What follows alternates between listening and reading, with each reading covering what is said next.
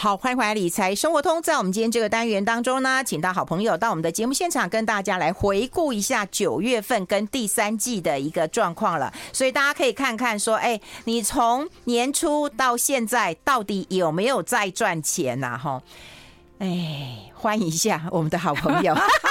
干嘛先叹气才介绍我？我就觉得我们今天应该喝咖啡就好了啦。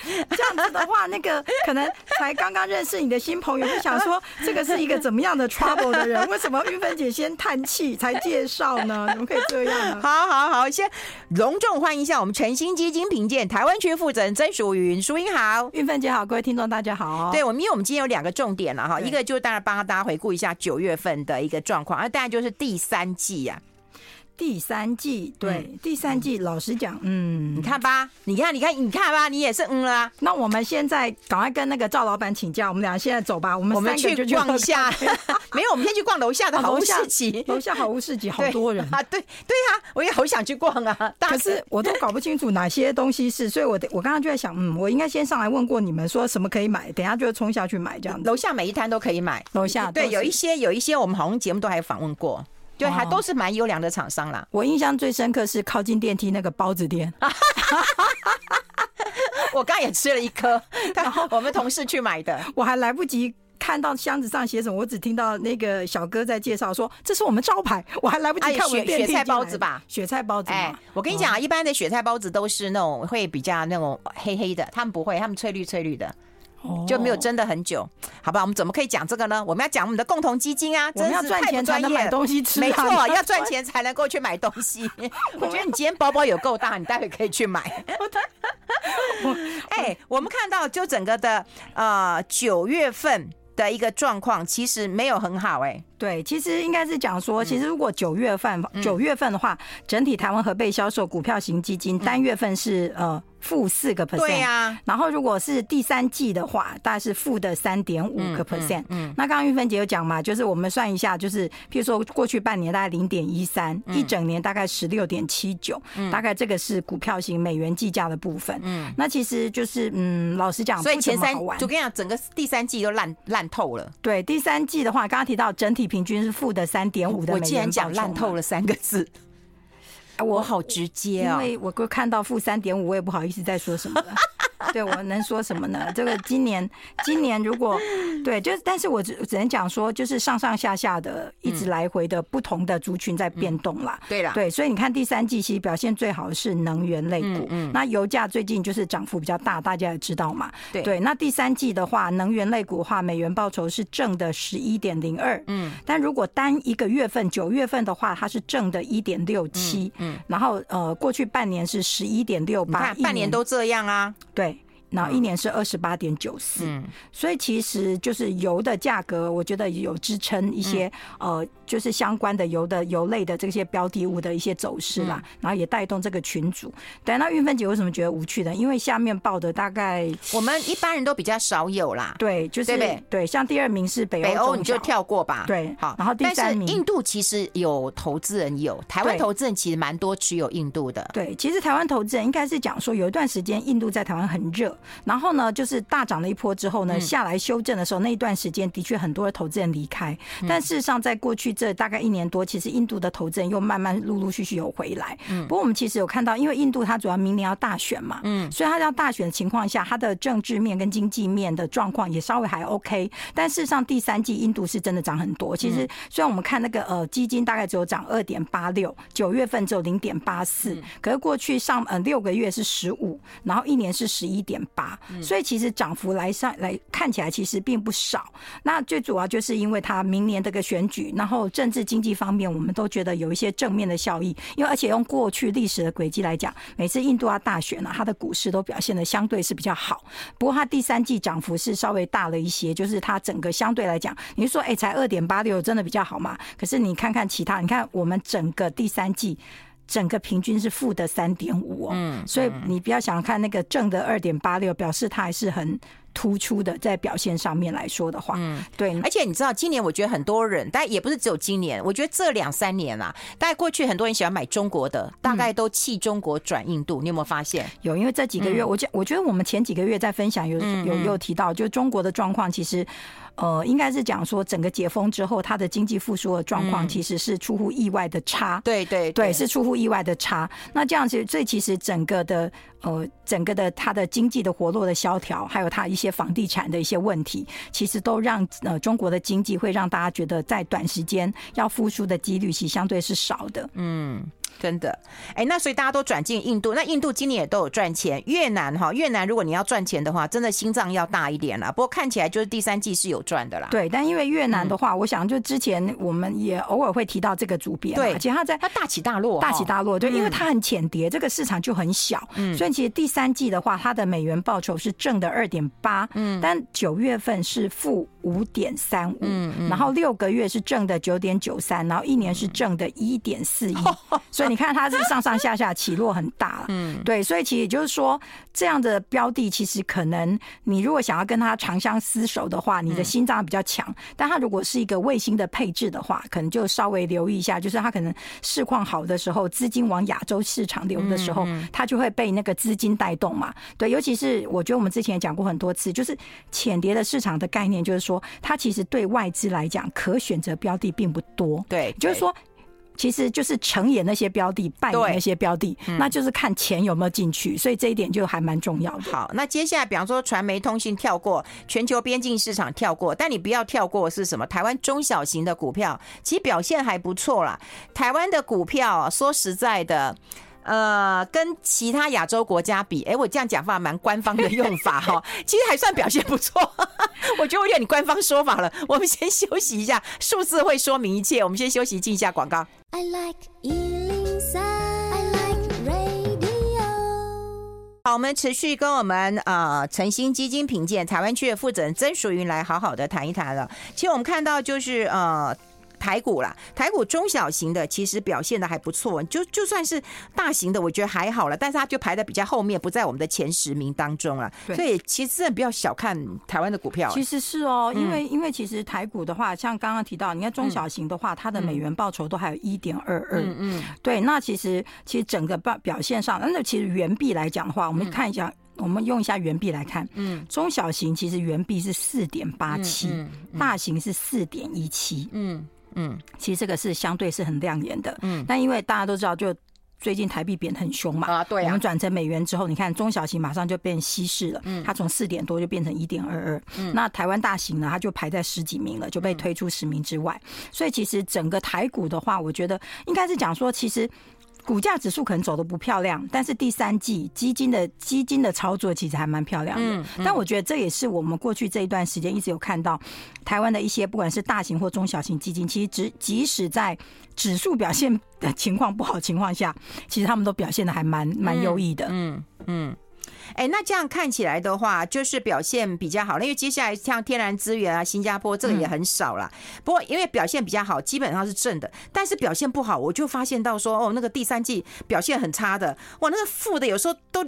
接近两位数字，哎，那真的很惨啊！那个欧洲几乎是那个大满贯的。没错，其实我们刚刚讲到整体台湾核备销售股票型的话，美元是负的三点五，对不对？嗯。那刚刚讲表现最差的替代能源是负的十三点六九的美元报酬。能源好，替代能源怎么会好？是，就是他这一次的那个跷跷板情况又很明显的跑出来了。嗯，对。然后其次不好的就是像公共事业、贵金属，那个都是负九趴。就负九点多，像公共事业是负的九点七，贵金属负的九点六。那你说，那这些组别到底长期怎么样呢？刚刚讲到那个最差的替代能源的话，第第三季是负十三，九月份是负八，嗯，过去六个月是负十一，嗯啊，一年是正三。那公共事业是三个月是负九，一个月负六，六个月负十，一年负二。哎，那公共事业大家不都说是稳稳的吗？那表现这么糟？对，但是问题是你你现在这个你现在这个利息在走的时候，你到我们在讲公共事业，它是一个进入门槛高，你进去之后，它其实并它其实基本上它的获利是有限的。嗯，那那些会投资公共事业，其实它是一个防御型嘛。但这样息在走的时候，大家不一定会喜欢公共事业的标的。嗯，对，所以其实这个对他们来讲，空间上也是有压缩的。嗯，对，然后再其实刚刚讲到最差的第三名是贵金属，你看。第三季负九，嗯，九月份负八，六个月负十六，但一年是正十二，所以大家就知道这个金价还是上上下下来来回回的波动，其实波动也蛮大的，嗯。然后第表表现最差的第四个是环境生态，所以其实也是负八，一个月负五点九，六个月负六，一年是正十二，我觉得都可以跳过了，对，所以。产业型标的其实，在第三季除了能源跟天然资源之外，其他其实表现都不太理想，都很不好。对，哎，那我回过头来，我有看到你帮我们跑另外一个表格，也就是说，如果以第三季来讲的话，其实台股。真的台股基金真的表现很好哎、欸，是啊，对啊，你你大家讲嘛，因为我们之前有跟大家讲金九呃银十，就九月应该是不错的，嗯，就九月份台股其实烂死了，好，那你说七八月也七七零八落的，可是我看到你们跟我们排名的这些什么呃什么中小基金啦，什么台商基金啦，上选基金啦，有一些什么台湾动力基金啊，基本上都以台股为主啊，哎，都有两位数字哎、欸。对，就是，但是呢，不要忘了，我们刚刚讲到，其实我们刚才讲，如果你用元币来看的话，整体的平均大概有四趴多嘛，对不对？是这种，对对对。但是如果换转换成美元的话，大概只剩下中小型只剩下一趴多，对对。可是问题是台股的基金几百只。韵芬姐，我们现在只有讲我，你现在表格看到只有前二十名哦，所以前二十名选对的话，对，要选对。那剩下的那个可能有超过一半都是前面都有一杠的，哎呦，平均值怎么会只有压缩成对对美元报酬只剩下一个一趴多，然后元币只剩四趴呢？你看，你看，我们看我们光看那个新台币的元币好了，表现最好的第一名，它第三季是二十一嘛，可是你想想看，我们刚刚平均是四点多哦，哎，对耶，意思是你下面那个没看到的。可能很多，所以我下次是不是要列一个表，表现倒数二十？不用，我可能看到眼睛瞎了。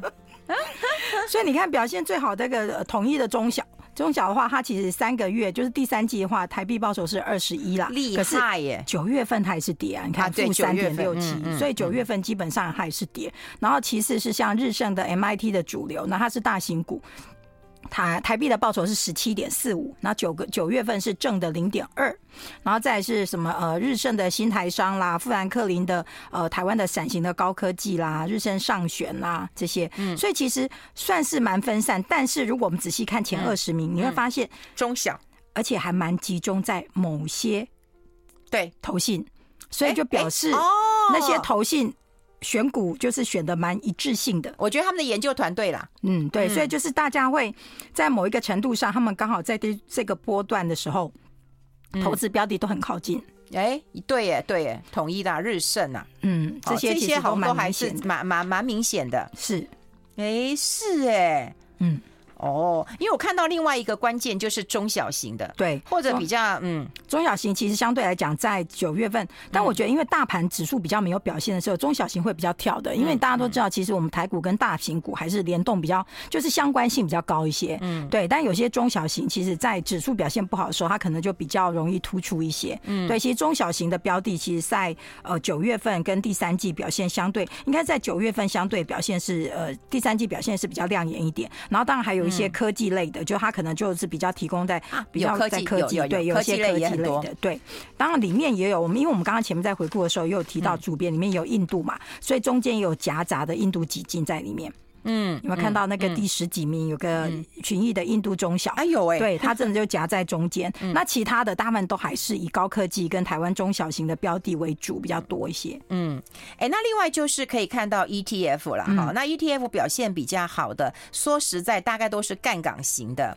但有一些高股息的表现的也不错哎，是，嗯，就是呃，其实应该是说，像呃表现最好的第一名，其实是像刚刚玉芬姐提的，是油价两倍嘛，对，油价，然后像元大标普的，这也是也是跟那个原油的相关的。那他们其实，在新台币的报酬当然很高，你看那杠杆两倍的，它第三季是七十趴的新台币报酬，杠杆两倍。不过这个跟你讲，这真的是要短打，而且有看到的人。然后我看到了第二名，嗯。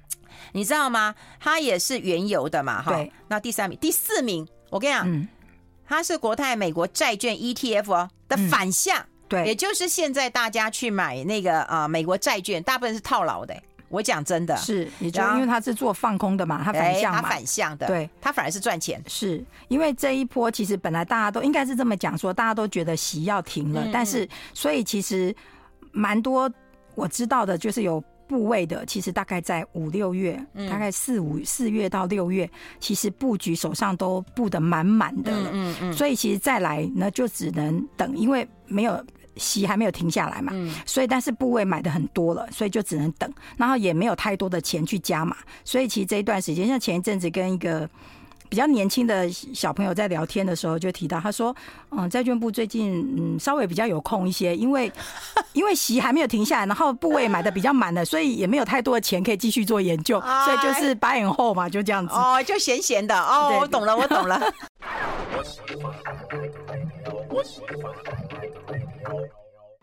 好，这里是阿拉 Radio 中广流行网，欢迎再回到理财生活通第二个小时的节目现场了。好，我们现场的特别来宾是我们晨星基金评鉴台湾区的负责人曾淑云了哈。在我们跟曾淑云在继续访谈之前，还是要跟大家来提醒一下，我们在中广大楼的一楼的广场前面哈，其实整个 ㄇ 字形后面也有有进行一个好物市集，这个十周年的啊、呃、这个园游会。那么，希望听众朋友如果有空的话，可以到我们中广附近来绕一绕。麻烦各位要带一下这个购物袋，我们有很多蔬果农产呐、啊，有美非常多这个美味好吃的东西，还有一些日常的小物，都是啊精心的啊挑选过的好产品，跟大家做一个分享。直到今天的下午五点钟，哈，所以大家有空可以到中广来逛逛。我有问题，怎么有问题？什么问题？我去报运芬姐名字会打折吗？哎，他可能会送你东西哦。我这样讲会不会不要脸？你可以去测试一下。我先去测试一下。我到每一摊都说，玉芬姐叫我来光顾一下，然后看他，等下我买完之后看他会送我什么。我不知道。这样我就哎呦，就是没有那个蕊好，这样好紧张哦。请问一下，那个我们在我们现在在这边讲的话，一楼可以听得到吗？我我好像可以耶。哈，对，希望给他放送一下。搞不好那个 一楼有听到的，就会发现说，等一下下来有人报运芬姐的名字的时候，就 立马要拿出小物来送。这样对对对，哇，你可以背，你可以背啊，我可以啊，不要护紧啊，也塞不？这样怎么行呢？塞啊塞，大家好，好姐妹，我等下会叫一台 Uber 来载。啊，你也太狠了！啊，好，哎、欸，我们再跟大家回顾完了，就是那个表现不错的是那个高股息的 ETF 哦，是，嗯。对，但其实其实老实讲，我们上个月也有提到，嗯，高股息就是大家注意，它跟基金一样，你不要股息是配到自己存进去的本金嘛。我觉得这上一次我们也分享了一些，对，所以其实我觉得，但是还是回头讲，就是如果它的 total return 的报酬还不错的话，其实这个部分就还蛮好。像玉芬姐特别提到高股息，这个是呃表现第三名的凯基的台湾优质高股息三十 ETF，那它其实是比较偏向大型股的。那它在第三季的话，它的新台币报酬是十六点九，嗯，然后九月份是三点五八，上呃六个月是三呃三十三点四七，过去一年是五十七点六九，所以表现上来讲是相对来讲还是蛮持稳的啦。对，那当然是没有办法跟第一名跟第二名比，因为刚刚提到第二名是做了一个正向的油的两倍，然后第一名也是做油的一倍嘛，所以他们都有什么七十三十几趴，所以我觉得下面的这些其实都比较对，算是比较正常一点点。那刚刚对，那刚刚刚刚玉芬姐提到也有做那个债券的，就债券的这个反向嘛，那个那个就是也，我们刚刚在呃上一段快结束的时候也特别提一下，就大家也要稍微注意一下这一类的标的物嘛。对，那其实我觉得我们长期应该有听玉芬姐节目，听众应该知道，我们每次都讲，如果市场表现不好的时候，那种反向的。反向的，或者是说那些比较奇特标的的，它正向两倍都会表现特别好。可是还是要呼吁一下，这种因为杠杆的 ETF，其实如果投资人不是很了解的话，你小长可以，但是不可以放部部位太多，因为其实它相对上来讲是有风险的啦。对，因为如果说假设如果你连共同基金跟原型的 ETF，嗯，都还没有办法。很好的理解的话，嗯其实像这种做杠杆的东西，其实可能刚开始还是不要这么躁进啊，稍微要小心一点。好，那接下来我们就跟大家聊聊债券了哈，因为债券也是惨兮兮的惨呐哈。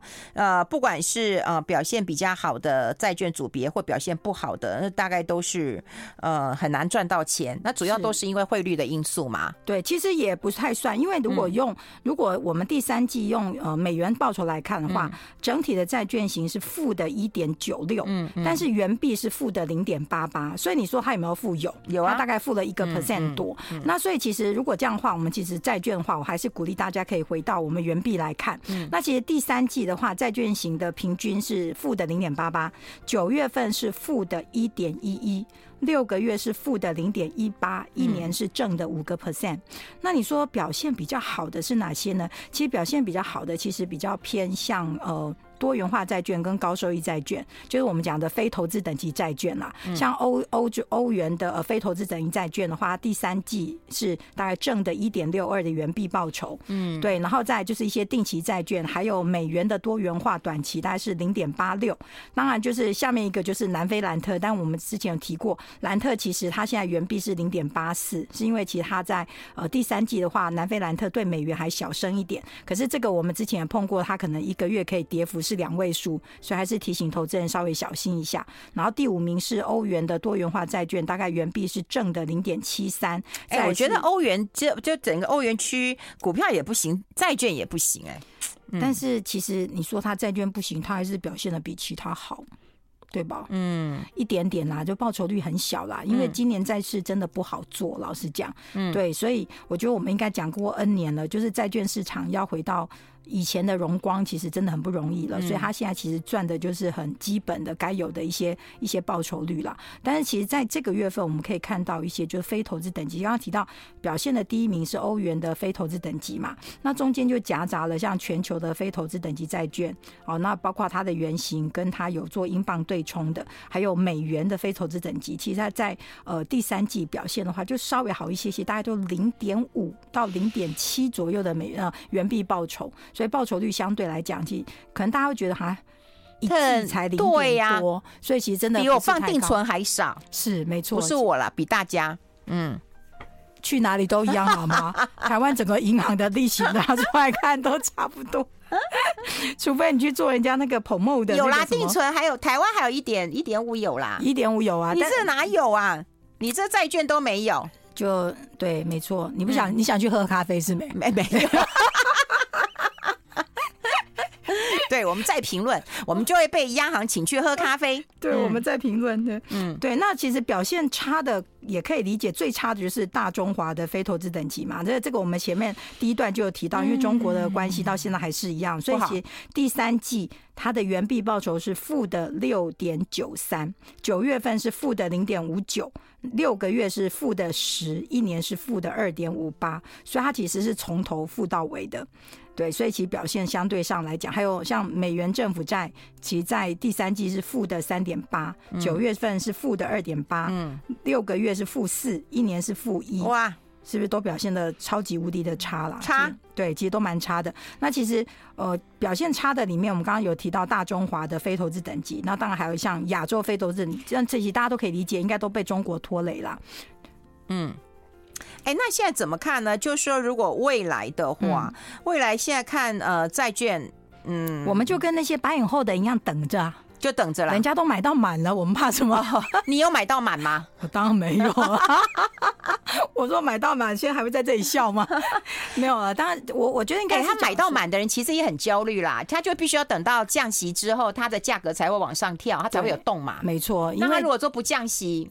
但是其实被投资人骂死了。我觉得应该是说趋势上来讲都是一定会降，只是说发生的点。所以原来大家认为这个下半年就会开始，但是你看到现在九月、十月了，这个动作还没有，因为整个局势都还没有没有让他们这些央行觉得足以安心。把这个息的动作做一个比较不一样的调整，对。但是问题其实在五月四五月份的时候，如果以持有债券部位的那比较大宗债券部位的投资端来讲话，其实他们在那个时候觉得就是看到未来会发生嘛，对。但是所以其实只能讲说，这你也想那么专业在研究债券的人。都还是会掰很厚了，那我们这种小咖的呢，我们就、啊、就看着吧，就这样、欸。那你们公司有没有一些对未来的展望，或对于降息的一个预期？其实我们的看法，其实基本上还是觉得，就是再来的，就是第四季的动作应该就会非常非常小，甚至于不会动了。然后呢，就是明年对会看到，大概明年上半年吗？还是原则上来讲，我觉得现在大家看法都是在明年的上半年是会一定会有动作出来的，除非嗯。我们现在又发生了一个国际性的政治经济问题，嗯。因为现在你你说不准会有什么样新的消息出来嘛，要不然的话，我觉得现在大家慢慢都看到一些，比如说包括整个的就业市场，还有是加 CPI 的指数啦这些东西，我觉得整体的经济环境跟数据看起来的话，应该这些事情就是会发生的，只是大家都需要等待一下。哦，了解了解，好，非常谢谢我们的好朋友 Morningstar 的曾淑云到我们的节目现场，谢谢淑云，谢谢。谢谢。